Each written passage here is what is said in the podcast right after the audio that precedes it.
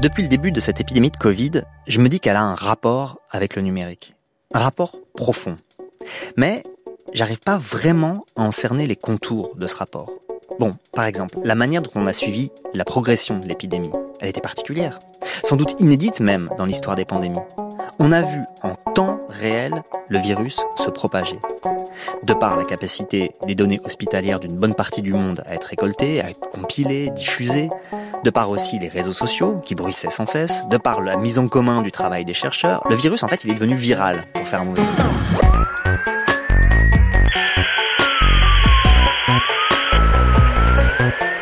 Je sais pas comment, mais ça a sûrement joué et dans la manière dont on a vécu l'événement, nous, dans nos chairs presque, hein, et dans les décisions politiques qui ont été prises. Et puis ensuite, pendant le confinement, le numérique a continué d'occuper une place importante, hein, le télétravail, les apéros Zoom, les films sur Netflix, les problèmes de bande passante, euh, l'application de traçage, tout ça, ça nous a beaucoup occupé.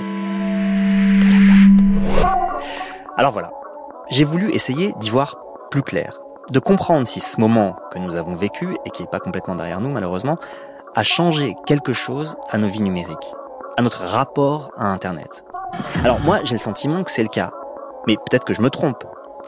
Et pour m'éclairer, il fallait quelqu'un qui est capable de parler aussi bien des livreurs Deliveroo que de sexe en ligne, aussi bien de Zoom que de Stop Covid, et j'ai quelqu'un pour ça. Antonio Cassili, sociologue, qui enseigne à Télécom Paris, qui est une grande école d'ingénieurs, qui a travaillé sur des sujets hyper variés comme euh, la vie de bureau, la sociabilité numérique, les trolls, les travailleurs des plateformes. Alors on s'est retrouvés un soir dans un jardin. Il faisait nuit, on se distinguait à peine dans le noir, ce qui explique peut-être le ton un peu confident d'Antonio. Et on a discuté. Le code a changé. Je voulais partir du début. Parce que ce qui est intéressant, si on s'en tient à la stricte chronologie, c'est que dès que le confinement a commencé, une question s'est posée. Internet va-t-il tenir? Très vite, on a senti évidemment que beaucoup passeraient par là. Hein. Les informations qu'on recevait, qu'on voulait avoir, notre travail, le lien avec les autres, nos distractions, on s'est mis à flipper sur la capacité du réseau à assumer cette charge. Ça m'a étonné parce que les infrastructures du réseau, c'est un peu un point aveugle de notre rapport à Internet. On n'en parle pas beaucoup. Et donc, j'ai trouvé ça étonnant que ce soit notre premier souci. Et j'ai demandé à Antonio si lui aussi était étonné. Pas vraiment, parce que là, on s'est rendu compte effectivement que les réseaux, tels qu'on les appelle aujourd'hui, hein, ils sont revenus à ce moment-là à leur euh, fonction originaire, c'est-à-dire d'assurer une infrastructure de communication dans une situation de enfer dystopique dans lequel rien ne marche. Donc si on revient aux origines d'Internet, comme projet d'ARPA, donc euh, un projet de, de, la recherche en armée américaine, c'était pensé euh, non pas pour une pandémie, mais pour survivre à euh, une situation de destruction nucléaire. Et, et donc d'assurer la continuité productive euh, et communicationnelle après que les téléphones euh, ont été pulvérisés, la télévision ne marche pas, euh, on peut pas bouger. Alors évidemment, la situation est loin d'être, même le mois de mars hein, était loin d'être si dystopique que ça, et pourtant on s'est retrouvé dans une situation dans laquelle on a eu besoin de arrêter drastiquement nos mobilités et de suppléer à ces mobilités par une communication. Et donc du coup, c'était légitime comme questionnement. Tout de suite après le début du confinement, j'ai pensé à faire un papier sur cette question. Internet va-t-il tenir? Alors j'ai appelé Stéphane Bortsmeyer, qui est un des plus brillants connaisseurs euh, de l'Internet, et il m'avait expliqué qu'il n'y avait pas grand risque, et il m'avait rappelé quelques principes vraiment basiques. Si on n'arrive pas à accéder à un site, bon, typiquement la plateforme de cours à distance de l'éducation nationale, c'était un peu le problème au début, c'est en général à cause du site, hein. c'est pas à cause d'Internet lui-même. C'est le site qui sature. Et le plus souvent, s'il sature, c'est parce qu'il est mal fait, bon, pour de multiples raisons que pourrait détailler Bortsmeyer. Et là, c'est toute la chaîne de fabrication du site qu'il faut questionner. Hein. Ensuite, c'est pas parce qu'on a un problème de bande passante chez soi que l'Internet est saturé. Et puis, c'est pas parce que certains sites sont très sollicités, Netflix par exemple, hein, que l'ensemble des réseaux qui constituent l'Internet sont saturés. Pas sûr qu'en moyenne, d'ailleurs, Internet dans son ensemble ait subi une surcharge par rapport à la vie normale pendant le confinement. Parce que quand ils sont au bureau et qu'ils travaillent, les gens sont aussi sur Internet et ils consomment de la bande passante sans que ça pose de problème. Bon, bref, selon Bandsmeyer, Internet allait tenir, c'était assez évident. Donc, je me pose une question. Si on s'est tant inquiété, si des médias ont tant relayé cette inquiétude, si des personnalités publiques ont pris la parole pour dire qu'elles s'inquiétaient, C'était juste par méconnaissance de l'architecture des réseaux? C'était aussi, euh, disons, animé, dans certains cas, euh, par des intérêts euh, qui étaient pas des simples curiosités pour la dimension infrastructurelle des tuyaux. C'est-à-dire que derrière, il y avait aussi des, des stratégies, euh, ou alors plutôt des questionnements intéressés, euh, parce que derrière, il y a des stratégies industrielles. Euh, quand Thierry Breton se pose la question de la survie de nos réseaux et donc demande, par exemple, à certains acteurs américains euh, de limiter le débit euh, ou de, à certains acteurs en général, de limiter le trafic. Il y a un intérêt effectivement à sélectionner non seulement certaines plateformes par rapport à d'autres, certains contenus par rapport à d'autres et certains usages par rapport à d'autres. Certains usages qui sont orientés à euh, une idéologie productiviste, c'est-à-dire servez-vous d'Internet avant tout pour bosser. Si il vous reste la bande passante le soir, vous allez regarder des films, si possible des films que vous payez, pour donner du boulot et de l'argent à nos chers producteurs de contenu. Bon, là, Antonio, il fait référence à une annonce de Thierry Breton, le commissaire européen en charge du numérique notamment, qui a dit en plein confinement avoir passé un coup de fil au PDG de Netflix pour qu'il baisse la qualité des vidéos afin d'occuper moins de bandes passantes. Bon, là on voit comment l'inquiétude pour la solidité des réseaux a bon. Hein. Bon, ça, c'est le problème de la bande passante vu à un niveau macro. Mais en fait, le confinement, il a posé le problème de la bande passante à un niveau micro, à l'intérieur même du foyer. Alors, je parle même pas des foyers où il y avait un seul ordi, voire un seul téléphone pour tout le monde. Même dans un foyer bien équipé, ça posait problème. C'était risqué de faire deux discussions Zoom en même temps, ou alors d'avoir quelqu'un sur Skype pendant que un autre téléchargeait un fichier lourd. Du coup, on s'est mis à avoir des conduites euh, un peu étranges, se mettre tout près de la box, piquer en loose D le câble Ethernet, repérer les horaires où le débit est meilleur. Par exemple, là où j'étais, j'ai remarqué systématiquement une chute de débit vers minuit et demi à peu près, sans savoir si c'était du fait de mon cousin qui peut-être matait du porno, ou alors un truc décidé par mon fournisseur d'accès. Et puis parfois même, je penchais mon ordinateur vers l'avant parce que j'avais l'impression qu'il captait mieux la Wi-Fi, ou alors je me déconnectais et reconnectais dix fois au réseau en espérant que cette fois-ci, ça allait marcher mieux. Bref, j'ai l'impression qu'on a développé des conduites qui n'étaient pas très loin du magique. je ne sais pas si c'est forcément une question de magie, mais c'est clairement une, une situation dans laquelle on a dû mettre en place des négociations qui est autorisé et à quel moment, entre guillemets, à se servir d'Internet, d'être plus près, par exemple, de la box, ou euh, qui doit s'installer à un autre endroit. Très très vite, on se retrouve face à une négociation qui devient difficile, qui devient pénible, et qui en plus renvoie à des hiérarchies par âge, par genre, par rôle, par euh, position économique, qui se manifestent de manière parfois extrêmement violente, une sorte de mini-lutte des classes ou lutte des sexes au sein euh, de la famille. Oui, bien sûr. Et les études qui ont été menées sur le travail en période de confinement l'ont montré. Hein. Souvent, ce sont les femmes qui ont été privées de bandes passantes ou des ordinateurs, une prolongation des inégalités déjà constatées dans le monde du travail donc. En même temps, ça a rendu notre usage d'Internet très très matériel. Et ça, je l'ai ressenti à plusieurs degrés. Par exemple, dans les premiers jours du confinement, et encore plus d'ailleurs quand j'ai compris que ça allait durer, je me suis mis à angoisser, mais alors follement, que mon téléphone tombe dans les toilettes, que mon ordinateur se mette en rade, que la box ne marche plus, comme si ma vie en dépendait. C'est-à-dire que le matériel s'est rappelé à moi avec une force inédite, parce que ce matériel était précisément ce qui me permettait de m'extraire de chez moi, de pouvoir être ailleurs avec d'autres gens tout en ne sortant pas de chez moi. Et je me demande d'ailleurs si cette expérience n'a pas été centrale pour beaucoup de gens. Après quelques semaines de confinement, j'ai discuté par Zoom avec Achille Mbembe. Alors Achille Mbembe, c'est un grand intellectuel camerounais qui vit en Afrique du Sud. Alors, il est très mondial, Mbembe. Il voyage beaucoup en Afrique, en France, aux États-Unis.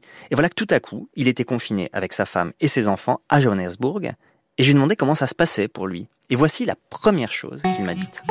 Et donc, j'avais l'impression d'être divisé. Et je n'arrivais pas à, réconcilier les deux, ces deux dimensions. Une dimension corporelle, euh, un corps que l'on peut toucher, euh, mais qui est confiné, qui ne peut pas vraiment se déplacer. Et euh, une psyché qui se déplace librement et qui risque de laisser le corps derrière, derrière elle. Et donc, j'avais vraiment peur. Je ne sais pas si c'est la claustrophobie. J'avais peur de, de ne pas me retrouver. Et est-ce que t'as Et pas- cette peur n'a pas disparu. cette peur n'a pas duré tu dis? Euh, comment? Hum, Attends, là, je ne t'entends pas. Ah, pardon. Je, je j'ai compris que tu disais cette peur n'a pas duré. Ah non, non, elle n'a pas disparu. Ah, pas disparu. Non, pas entièrement en tout cas. Bon, c'était vraiment la galère, ces discussions sur Zoom. Bon, bref, j'ai voulu savoir ce que Antonio pensait de cette impression de dissociation qui faisait si peur à Achille Mbembe. Je suis certain qu'il y a certaines personnes qui se sont vues obligées à faire de l'informatique, comme on faisait de l'ordi, euh, tu sais, dans les années 80 du siècle passé, du jour au lendemain, de manière beaucoup plus importante. euh, euh, pas- et, donc, du coup, ils ont aussi pu, dans certains cas, récupérer tout un tas de manières de voir, d'imaginaire, qui sont liées à euh, ces pratiques qui ne sont pas forcément les leurs. Pour certaines personnes, j'imagine, euh, l'expérience a été effectivement de vivre en 2020 ce que d'autres avaient déjà vécu dans les années 90, euh, 1990, quand la rhétorique ambiante était celle de euh, je m'échappe de mon corps pour évoluer dans l'espace éthéré, du cyberespace, voilà, évidemment, de la réalité virtuelle dans laquelle je suis un, un- un- je suis un, et multiple, je suis partout et je suis omniprésent, etc. Alors là, Antonio, il envoie une petite pique. hein. Pas à Membe directement, mais à tout un discours qui consiste à dire que évoluer dans les réseaux, c'est évoluer dans le virtuel, dans un autre monde, dont les contraintes du corps sont absentes, et que du coup, ça produit avec le monde physique un effet de dissociation. Bon, c'est vrai que ce discours, il est un peu daté. D'ailleurs, beaucoup de travaux ont montré depuis que c'était beaucoup plus compliqué que ça, que le virtuel n'est pas le contraire du réel ou un autre réel, mais que les deux s'imbriquent, etc. Bon, néanmoins, on ne peut pas nier qu'on a eu des moments d'étourdissement après des heures à échanger avec des gens qui étaient loin. Je ne peux pas donner complètement tort à Achille Mbembe là-dessus. Cela dit, en bon sociologue, Antonio Cassili fait un rappel nécessaire. Cette impression de s'échapper hors de son corps, grâce ou à cause du numérique, a aussi été un luxe. Beaucoup de gens n'ont même pas eu le loisir de l'expérimenter. Alors d'abord, parmi ces gens, il y a ceux que Antonio appelle les défavorisés du confinement. Les défavorisés de cette situation, c'est des personnes, par exemple, qui n'avaient pas un capital social extrêmement développé, un capital social, je veux dire, de rencontres en face à face, par exemple. Des personnes qui étaient en situation, qui vivaient une situation d'isolement ou d'échec et de désintégration par rapport à leur milieu, à leur hum, groupe, à leur euh, ville et ainsi de suite, etc. Et ben ces personnes-là ont vécu le confinement, quoique équipé, comme une situation dans laquelle la séparation, l'exclusion a été encore plus poussée. Ces personnes-là ont vécu le confinement de manière certainement très très éloignée de cette euh, idée selon laquelle on peut être partout et tout le monde est avec nous. Au contraire, tout le monde est avec nous, euh, euh, c'est quelque chose qui est, peut être une absence extrêmement douloureuse. Hein Alors ça, en effet, c'est intéressant.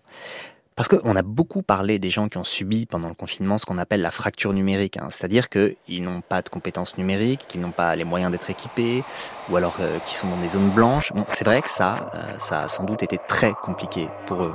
Par exemple, euh, bah, par exemple de télécharger une attestation de sortie. hein. Mais on a peu parlé de ceux qui, tout en étant équipés, connectés et compétents, n'avaient rien à faire. Pas de boulot, pas grand monde à qui parler dans les réseaux. Il a raison d'évoquer ça, Antonio, la solitude connectée. Mais il n'y a pas qu'eux qui ne se sont pas échappés dans le cyberespace. Je pense au contraire aux, personnes qui, euh, en télétravaillant et euh, en devant assurer effectivement le, euh, la continuité des activités au sein d'un foyer, et bah, ils se sont retrouvés effectivement à- à gérer différents plans d'existence. Assurer le présentiel et le distanciel. S'occuper par exemple du voisin âgé et euh, peut-être malade auquel il faut euh, apporter, que sais-je, à manger euh, chaque jour euh, ou euh, l'aider pour ses courses, euh, mais en même temps euh, s'occuper aussi d'une personne qui pourrait être euh, un parent ou un frère éloigné euh, qui se trouve à des milliers de kilomètres. Donc c'est au contraire, ça peut être un confinement qui est extrêmement peuplé, très très densément peuplé. C'est beau cette idée du confinement très densément peuplé. Ça rendrait un peu mieux compte, je crois, de ce que j'ai vécu, moi, à titre personnel.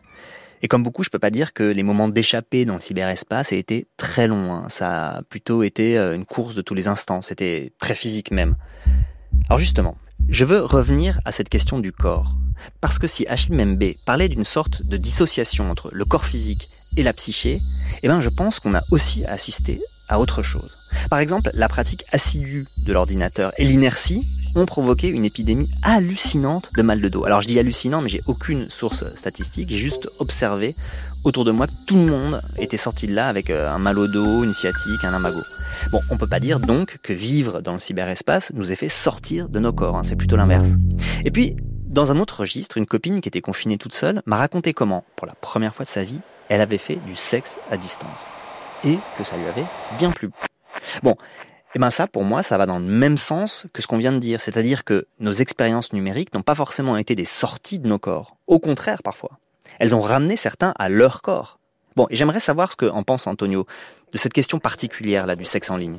C'est anodin comme type d'usage euh, aujourd'hui, euh, et en même temps, pour certains, euh, c'est aussi une découverte. C'est un moment dans lequel on prend le temps, parce qu'on y est obligé, hein, de réfléchir effectivement à qu'est-ce que ça veut dire d'assurer un lien qui est aussi un lien corporel, qui est un lien qui est une tension passionnelle avec une autre personne, ou alors tout simplement pour tromper la nuit, peu importe, mais qui doit être assuré en passant par une intermédiation visible, donc deux écrans, ou euh, la, tablette, le mobile, euh, peu importe, ou même pour les gens qui aiment passer par des objets connectés, bah, les objets connectés en plus, voilà. Ouais, alors les objets connectés, genre euh, le God qu'on commande à distance avec une appli, etc., ça c'est vrai que c'est pas banal, c'est pas anodin, comme le dit Antonio.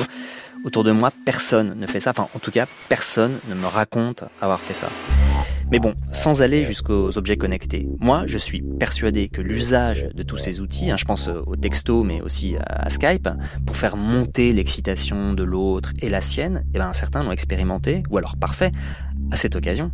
Et ça, c'est pas inintéressant. Et il en dit quoi, Antonio, de tout ça? Dans ces contextes-là, une communication Skype, euh, si c'était Skype ou Zoom, voilà, c'est pas seulement quelque chose qui arrive parce que on clique euh, sur un bouton et que une caméra se met en place. Il y a par exemple la question de cadrage, les lumières, euh, le type de ton, de son, et tout ça relève de compétences qu'on apprend qu'on a appris. Dans certains cas, pendant le confinement, certains se sont obligés à l'apprendre très vite pour euh, se mettre à jour.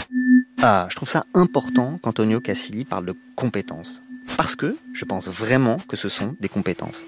Savoir écrire les textos qu'il faut, au rythme qu'il faut, avec le vocabulaire qu'il faut, par exemple, insérer la petite dose de vulgarité nécessaire au moment nécessaire, savoir cadrer son corps pour qu'il excite l'autre, eh ben, ce sont des compétences.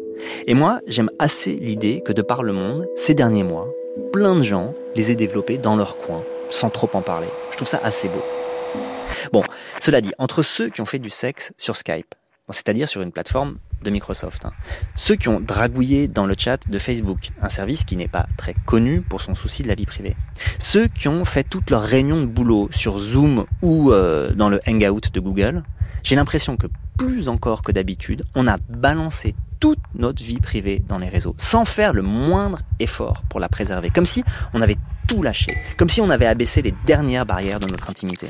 C'est joué, à mon sens, la même chose qui se joue depuis 15 ans. C'est-à-dire qu'on lâche rien euh, au niveau de notre vie privée, mais qu'on choisit les batailles euh, qu'on peut euh, gagner. Et par contre, dans certains cas, on est obligé à des retraites stratégiques, et même parfois à des mini-déroutes. Je pense typiquement à l'usage de certains outils comme Zoom. Zoom n'a pas été plébiscité parce que il est plus performant que d'autres ou parce qu'il a eu plus de marketing que d'autres. Mais il y a eu une très forte pénétration de Zoom dans les usages travaillés. Personnellement, c'est mon employeur, donc euh, mon université, qui euh, m'a proposé, et, après moult protestations très très violentes de ma part, hein, ont insisté sur le fait que c'est ça où il n'y a pas de communication. Alors on peut composer, c'est-à-dire qu'on on, s'invente des mini-stratégies pour limiter les dégâts. Par exemple, choisir l'équipement qui se connecte ou euh, choisir l'endroit d'où on se connecte euh, et ainsi de suite. Ok, ok, on peut avoir des petites stratégies. Bon, il n'empêche qu'une conversation qui a lieu dans Zoom a lieu dans une plateforme qui est considérée comme très intrusive. Je ne vais pas rentrer dans les détails, mais entre le partage de données avec Facebook sans en informer l'usager et les fausses annonces sur le chiffrement des communications, les atteintes à la vie privée de Zoom ont été quand même largement documentées. En même temps, j'avoue que je suis assez rassuré qu'un aussi ardent défenseur de la vie privée qu'Antonio Cassili admette que, ben, il y a des moments où on peut difficilement faire autrement. Qu'on a le droit à des petites retraites stratégiques et que le souci de la vie privée, eh ben, il peut survivre à ces petites défaites. Et puis, malgré toutes les critiques qu'on peut leur adresser, il y a des choses qui se sont passées avec ces services. On ne peut pas nier. Des formes d'appropriation qui ont été assez marrantes, voire assez inventives. Je pense évidemment aux apéros, Zoom, Skype ou autres, et tout ce à quoi ils ont donné lieu. C'est-à-dire les gens qui se faisaient des blagues, qui jouaient avec le cadrage, avec les fonds. Bon, ça avait un côté assez jouissif quand même à voir tout ça. J'imagine surtout pour un sociologue qui s'est intéressé aux sociabilités en ligne comme Antonio Cassini. C'était jouissif, même les apéros Zoom, parce qu'on savait que c'était limité dans le temps. Et même si je pense à un pays qui est mon pays d'origine, comme on peut deviner mon accent, et, un pays qui a été lourdement touché par euh, le coronavirus, euh, l'Italie, donc euh, là, très vite, c'était clair que, par exemple, surtout à Milan, qui a une longue tradition historique de euh, l'apéro, hein, en effet, c'était clair que même euh, sans attendre le déconfinement, euh, les apéros avaient lieu chez l'habitant. Et très vite, la première chose que les Milanais ont fait après le, déconfinement, c'est de se précipiter au Navigli, qui est la zone donc sur la rivière, pour recommencer l'apéro. Donc c'est pas que l'apéro Zoom s'est imposé, c'était c'était une expérience intéressante parce qu'on savait que c'était limité à le temps. Il a pas tort, Antonio. Et d'ailleurs, je pense que tout le monde a vécu la même chose. Ça a été drôle un mois, et puis, ben, on s'est ennuyé. Personnellement, moi, ça m'a plongé dans une grande mélancolie, ces apéros Zoom. Je crois d'ailleurs que pendant certains, je n'ai même pas ouvert la bouche. Et je comprends très bien ceux qui ont lâché l'affaire et qui ont préféré trinquer à distance avec des voisins de balcon qui connaissaient à peine. Mais on n'a pas fait que prendre l'apéro pendant ce confinement. Certains ont travaillé, notamment les enseignants, D'ailleurs, Antonio Cassili, il est prof à Télécom Paris, et ça m'intéresse de savoir comment il a vécu, lui, l'enseignement à distance la modalité distancielle impose des formes de pédagogie, je ne veux pas rentrer dans le détail ni, ni être lourd, hein, mais de renversement de la logique pédagogique. C'est-à-dire si auparavant c'était moi qui parlais, donc c'était une sorte de structure rayonnante dans laquelle euh, je, je, livrais certains contenus ou je donnais des consignes pour réaliser des TD et ainsi de suite, euh, là on a dû euh, tout simplement partir des contenus et faire en sorte que avec d'abord les étudiants travaillent entre eux et ensuite mon rôle devenait aussi un rôle de facilitateur de leur travail et de, euh, bah, même aussi un peu, ça c'est pénible, de surveillant pour s'assurer qu'ils euh, il fassent que, ce qu'ils devaient réaliser avant une certaine date. Alors du coup, le rôle de l'étudiant change, le rôle de l'enseignant change et le travail pendant le confinement, pour moi, a été un travail de coordination. Un travail, effectivement, aussi dans certains cas d'accompagnement, euh, je ne veux pas dire forcément psychologique, mais l'immédiateté de la relation présentielle dans laquelle on peut se rendre compte. Par exemple, si un étudiant ou une étudiante ne va pas, ça c'est quelque chose qui euh, on, a dû gérer d'une manière complètement différente. Par exemple, en s'accordant des temps à chaque fois que on avait des réunions avec les étudiants pour faire un petit tour de table dans lequel chacun racontait ses conditions matérielles de vie, euh, où ils étaient, comment ils allaient et ainsi de suite. Et c'est des choses qu'on va devoir apprendre. Marrant ça. Finalement, ce que raconte Antonio, ça ressemble à ce que certains pédagogues appellent la classe inversée, c'est-à-dire une pédagogie où les élèves travaillent d'abord le contenu seul chez eux, et où l'enseignant intervient après, dans la classe, pour faire des exercices, pour vérifier la compréhension, développer ou réexpliquer si besoin. finalement, c'est un peu ça dont parle Antonio Cassili. Mais est-ce que le fait de travailler à distance, par écran interposé, ça a remis en question son métier? Ou plutôt, est-ce que ça l'a amené à se poser une question qu'il s'était peu posé jusque-là. À quoi sert une université? Une université, d'un certain point de vue, est aussi un lieu d'accueil. Mm. Même d'une manière très cynique, euh, c'est c'est presque un peu de, de l'hôtellerie. Dans une situation d'enseignement à distance, tout ça, il faut le réinventer de manière complètement différente. Mm. On n'accueille plus dans des lieux physiques on n'assure pas un service qui est aussi un service dans lequel euh, on s'occupe des étudiants. Voilà, c'est peut-être toute l'idée de euh, à quoi sert l'enseignement universitaire qui est remis sur le tapis. Il faut y réfléchir. Cette question, à quoi sert vraiment mon boulot? Quelle est sa vraie utilité? Beaucoup de gens se la sont posés quand ils se sont mis à ne plus l'exercer parce qu'il n'était pas essentiel, selon la terminologie de rigueur, ou parce qu'ils se sont mis à l'exercer différemment d'habitude, dans d'autres conditions. On a tous autour de soi des gens qui ont connu des remises en question, mais parfois assez violentes. Hein. Je discutais récemment avec ma petite sœur qui est diététicienne dans un hôpital public et qui donc euh, n'a jamais arrêté de travailler alors qu'elle a deux petites filles en bas âge et que son compagnon, lui non plus, n'a jamais arrêté de travailler. Alors ça a été dur, hein. d'autant qu'elle bosse dans un service de gériatrie qui a connu une surmortalité effarante. Alors moi, je la plaignais et elle m'a dit Ouais, mais tu sais, au moins, moi, j'ai eu le sentiment d'être utile. C'est pas le cas de tout le monde. Et en écoutant Antonio, je me dis que bien des métiers qu'on peut faire à distance perdent néanmoins une partie de leur utilité quand ils ne sont pas faits en présence. Et en plus, c'est une utilité qu'on ne perçoit pas immédiatement, mais qui saute aux yeux quand on n'a que l'écran pour se parler. Mais bon, là, on discute des gens qui ont pu télétravailler, pour le meilleur et pour le pire. Si on s'en rapporte aux chiffres, aux seuls chiffres, eh ben c'est une minorité.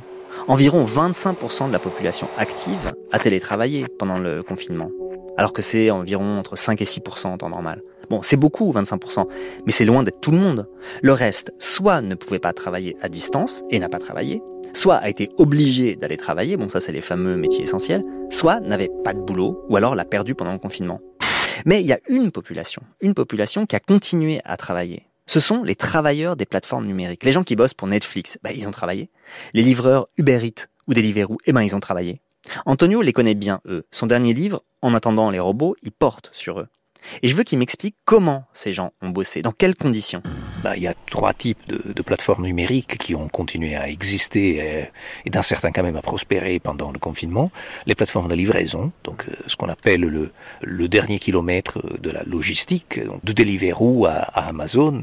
Après, il y avait une euh, un dernier kilomètre de la donnée, euh, un dernier kilomètre euh, des personnes qui devaient assurer la survie de nos algorithmes, de nos systèmes informatiques. C'est pas forcément les gens de la DSI de votre entreprise, mais je pense par exemple aux freelancers, aux les gens travailleurs de la foule ou, ou micro-travailleurs. Donc ça c'est toute une nouvelle catégorie qui est relativement nouvelle. Et après tu as aussi le dernier kilomètre à l'information. Donc tous ceux qui travaillent pour que euh, nos services et nos contenus sur Internet continuent d'exister et continuent d'être de la qualité que les entreprises souhaitent. Et je pense aux modérateurs, le modérateur des plateformes. Pour eux, euh, c'était particulièrement difficile. Alors c'est vrai, on ne pense jamais à ces travailleurs-là, les modérateurs de plateformes, qui passent leur journée à regarder ou lire des contenus en général assez gerbants pour savoir si la plateforme doit les garder en ligne ou pas. Récemment, un documentaire leur a été consacré et c'est vrai que c'est une vie hyper difficile. Mais en revanche, je vois pas pourquoi le confinement a été particulièrement difficile pour eux. Parce que normalement, ils peuvent pas télétravailler ils doivent modérer les contenus. imaginez des personnes qui regardent à longueur de journée des vidéos de décapitation sur YouTube et qui donc euh, sont là pour euh, filtrer ces contenus. Typiquement, c'est pas des contenus qu'on laisse tranquillement euh, gérer chez soi, peut-être pendant que l'enfant passe dans la pièce, etc. et en plus, il y a souvent, bon, il n'y a pas toujours ça, hein, mais imagine pour des personnes qui modèrent des conversations sur un forum ou sur Facebook, parfois on, on est en train de gérer des données personnelles et c'est toujours mieux que ces données ne sortent pas de l'entreprise, qui par ailleurs n'est presque jamais Facebook même, mais plutôt un sous-traitant. Ah, qu'est-ce qui s'est passé? Il s'est passé tout simplement que ces personnes ont été d'abord, initialement, poussées à continuer à travailler depuis leur bureau. Et donc, risque de contamination par le Covid, dans une situation en plus qui n'était pas un métier de rêve, hein, c'est pas un métier qui est super bien payé. Après, on a commencé à faire du télétravail avec des équipements qui étaient des achetés par les entreprises. Dans certains cas, mes informateurs me disent avec des boîtiers particuliers qui servaient pour éviter des fuites de données.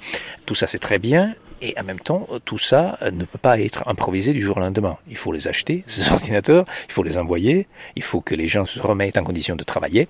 Bref, il y a des jours, parfois des semaines, perdus. Et en plus, on a aussi la question des fuseaux horaires, parce que ces plateformes travaillent 24 heures sur 24, et par contre, un modérateur à Barcelone confiné ou un modérateur à Cork confiné dorment normalement, alors que quelqu'un se réveille aux Philippines. Mais aux Philippines aussi, on est confiné, on a d'autres types de problèmes.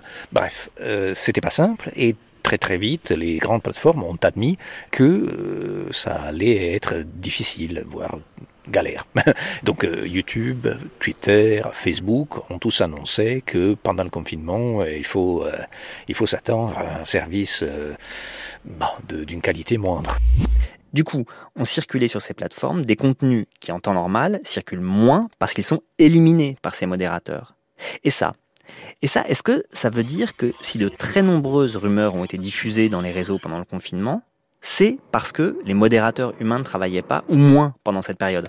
Oui, ou que des modérateurs travaillaient dans des conditions extrêmement difficiles et cherchaient en plus à faire face. Oui, bon, moi je ne veux pas exclure euh, forcément que la panique généralisée ou des moments de détresse euh, globale poussent les gens à s'insulter davantage ou à circuler des fausses euh, rumeurs, d'autant plus que dans certains cas, il y a, y a, effectivement des fake news, il y a de l'infox, c'est clair, mais il y a aussi euh, une connaissance scientifique qui évolue rapidement, qui, dans certains cas, euh, voilà, se, contredit parce que ça fait partie du jeu scientifique. Le jeu scientifique est le jeu de la falsification. Euh, je ne veux pas faire le popper de service, mais c'est clair que euh, une chose qui était une news avérée le mois de mars, avril, bah, on la regarde avec peut-être un plus de d'attention ou de prudence euh, le mois d'août. Et donc euh, les, les, modérateurs euh, n'ont pas eu forcément la, possibilité de d'être rapides tel qu'on l'aurait souhaité.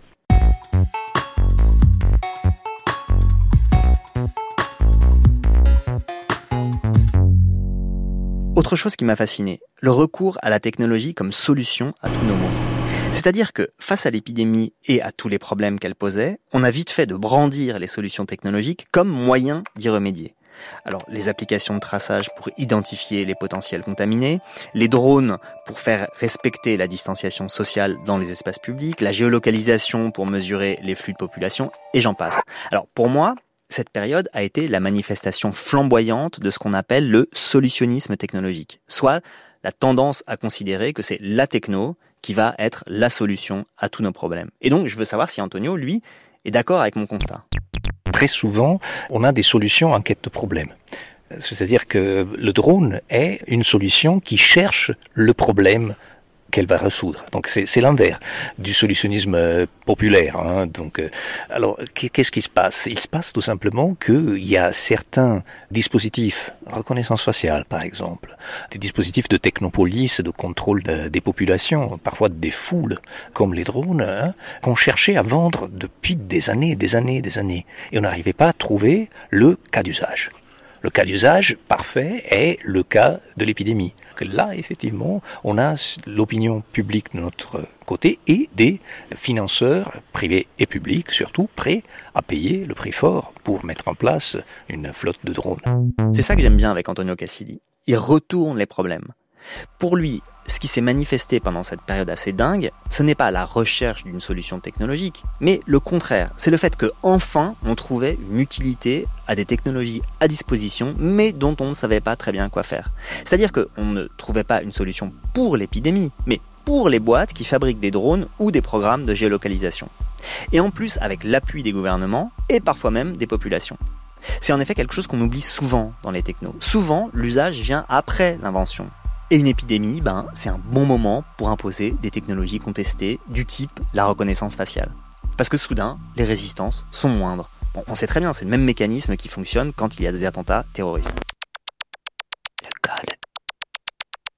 Là, en l'occurrence, il faut faire un sort à Stop Covid, l'application que le gouvernement a proposé aux Français de télécharger. Antonio Cassidi a fait partie des gens qui ont alerté sur les dangers de Stop Covid tout de suite, notamment en termes d'atteinte à la vie privée. Mais bizarrement, quand je lui dis Bon, et alors, Stop Covid, c'est pas du tout de liberté individuelle qu'il me parle.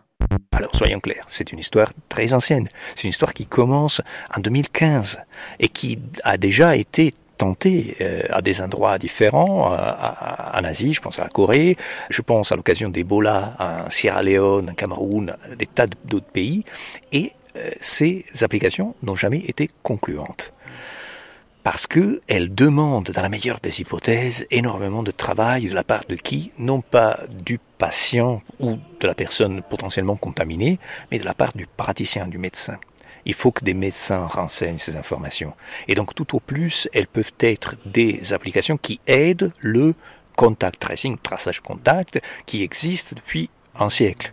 Et on le faisait à l'époque du sida, on le faisait à la main avec des bouts de papier, enfin pas des bouts de papier, mais il y a des formulaires et des personnes qui faisaient passer des entretiens à euh, une personne qui avait été testée positive par exemple à TBC ou, au sida et à laquelle on demandait bah, vous avez rencontré combien de personnes, à quel endroit, à quel moment, quel type d'interaction avez-vous eu avec ces personnes?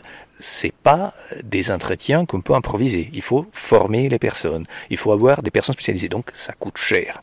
Et donc, tout au plus, les applications comme Stop Covid cherchent à faire gagner ou un peu faire des petites économies pour euh, éviter de payer euh, du personnel formé au traçage des contacts. Alors donc, c'est quelque chose qui s'inscrit dans une logique de gouvernement d'austérité ou de gouvernement qui cherche à limiter le budget de la fonction publique, si on veut, de ce point de vue-là. Ah bah c'est drôle ça. Avant même la question des libertés individuelles, ce qui frappe Antonio, c'est la motivation économique qu'il y a derrière ce type de solution. L'idée que la technologie nous permettra de faire des économies en nous passant de personnel humain pour faire ce qu'on a toujours fait en temps d'épidémie, à savoir de tracer les contacts. C'est important cette idée. Hein. Si on est prêt à prendre des risques du point de vue des libertés individuelles, c'est pas toujours parce qu'on s'en fout des libertés individuelles, ni même parce que c'est plus efficace, mais d'abord parce que c'est moins cher. C'est une question d'allocation des ressources avant d'être une question idéologique. Bilan, jusqu'à maintenant, pas grand monde n'a téléchargé Stop Covid, en tout cas pas un nombre suffisant de personnes pour que ce soit efficace, et les différents organes de la santé publique ont dû embaucher des gens pour faire le travail que Stop Covid était censé faire. Est-ce qu'il faut voir là une leçon? On ne peut pas tout, tout, automatiser et que forcément on aura toujours des éléments humains. Voilà, ça c'est une bonne euh, leçon à l'ancienne. ok, ça c'est la leçon philosophique.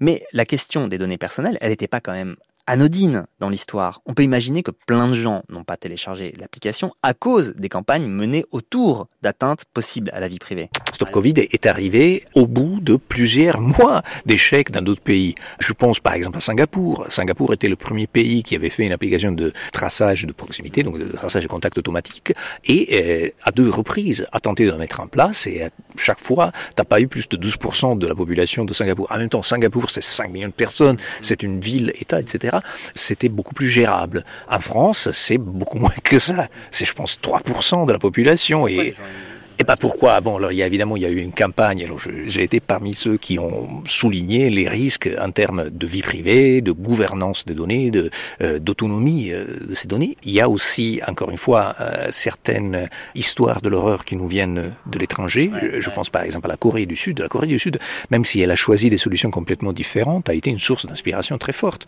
pour les développeurs de traçage de proximité. Parce qu'en Corée du Sud, il se sont passées des choses incroyables. Ils ont décidé de mettre en place par exemple des applications qui étaient basées sur des données euh, en open source, tout le pays est très orienté euh, open source et open data. Et donc, du coup, énormément de personnes ont commencé à développer des applications parasites qui servaient pour stalker les gens dans la rue. Et donc, euh, tu commençais à suivre une personne qui était diagnostiquée Covid dans la rue pour faire quoi? Donc, alors, ça, c'est la cata.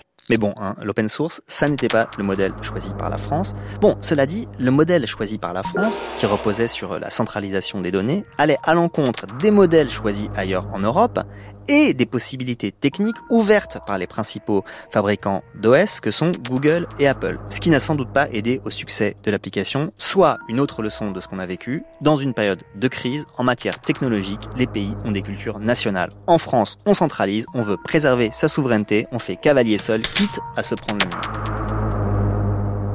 Mais je reviens à Achille Mbembe. Parce que dans la discussion qu'on avait eue pendant le confinement, il m'a dit quelque chose qui m'avait frappé. Bon, je cherche dans mes archives et je retrouve ce morceau de notre discussion sur Zoom. Je doute très fort que l'entrée dans le cette descente plutôt dans, dans les tréfonds du digital, euh, euh, qu'elle soit réversible. Je crois que c'est irréversible. Hmm. Un gros aspect de nos vies euh, quotidiennes risque d'être téléporté vers le, vers le numérique, si ça ne l'était pas déjà. En tout cas, ce processus ira en s'accélérant, à mon avis. Et je demande à Antonio son avis sur cette idée. Parce que, en l'écoutant depuis tout à l'heure, Antonio Cassidy, j'ai l'impression qu'il ne serait pas du tout d'accord avec Achille Membe. Si j'entends bien ce que dit Antonio, l'épidémie et le confinement n'ont pas marqué une grande étape dans nos vies numériques. Stop Covid montre que le contact tracing reste une affaire humaine, bon. On a supporté la sociabilité en ligne des apéros Zoom parce qu'on savait que ça durerait pas. Les gens faisaient du sexe à distance avant le confinement et le télétravail a été minoritaire, etc., etc. Bref, je ne suis pas certain que Antonio accrédite l'idée émise par Achille Bembe que l'épidémie a mis fin à l'ère pré-numérique. Comment dire, le numérique, euh, c'est vraiment quelque chose du siècle passé. La question est que parfois, là je peux être d'accord avec Achille Bembe, on s'oblige à y réfléchir de manière constante et on s'oblige aussi à faire des grandes synthèses de ce que le numérique signifie pour nous, synthèse théorique. Je peux bien imaginer que pour certaines personnes, cette période corresponde aussi à une sorte de conversion comme la conversion religieuse. Et là, je reviens aux travaux de, de Milad Douei, qui avait donc parlé de, du numérique comme une grande conversion. Donc, euh, mais oui, mais, mais on en a euh, tous les quelques décennies. Euh, pas forcément en correspondance de, certaines crises. parfois, il y a certains grands succès. la moitié des années 2000, c'était il, y a, il y a 15 ans, quand on a commencé à voir l'Internet social. Là, c'était un, moment de conversion où dans les années 90, avec l'arrivée du web, c'était un autre moment de conversion. Peut-être que même en correspondance du bug de l'année 2000, il y a eu une conversion de personnes qui se sont obligées à, à réfléchir à l'importance de l'Internet de l'époque, euh, parce que euh, ils anticipaient une apocalypse au passage de le 31 décembre 99 euh, au 1er janvier 2000. Il y a des moments qui sont des moments de vérité, mais qui sont aussi des moments de synthèse. Et c'est des moments dans lesquels on, on, se dit, là le numérique commence, mais c'est pas le numérique qui commence, c'est peut-être euh, tout simplement le moment où on, on arrête de regarder euh, le monde autour, de se faire distraire par le monde autour, et de manière assez paradoxale, on se concentre un peu sur nos écrans, parce qu'on le fait pas parce que malgré, encore une fois, à mon avis, la vision euh, populaire consiste à dire qu'on passe notre temps arrivé à notre écran, bah non, en réalité, on ne le voit pas, cet écran-là. Ah, J'aime beaucoup cette idée que cet écran sur lequel on a les yeux rivés toute la journée, eh ben en fait, on ne le voit pas. On ne le voit pas au sens où on ne le pense pas, où on n'y réfléchit pas. Et donc, pendant des moments comme celui qu'on vit, on est obligé d'y réfléchir. Je trouve que c'est une très belle idée. Et ça répond assez bien à la question que je me posais au début de cette discussion. Ce qui s'est passé, c'est pas l'entrée du numérique dans nos vies, ça, ça date. Mais c'est qu'on a dû y réfléchir. On a dû penser notre vie numérique. Et peut-être l'accepter d'une certaine manière. En ça, la notion de conversion numérique proposée par Millet Douai, elle est assez juste. Hein. Une conversion, ça peut arriver mais très longtemps après la révélation. Et parfois, il faut des chocs qu'elle ait lieu. Ben voilà, c'est peut-être ça qui nous est arrivé avec l'épidémie, le confinement et puis tout ce qui se vit aujourd'hui, c'est qu'on s'est converti pour le meilleur et pour le pire. Merci à Antonio Cassilli pour cette discussion. On peut lire son excellent En attendant les robots qui est paru au seuil. Merci aux réalisatrices du Code à changer, Fanny Boyon et Hélène Bizio. À la technique, c'était Louis Audebert. C'était le Code à changer, un podcast proposé par France Inter en partenariat avec Faber Novel.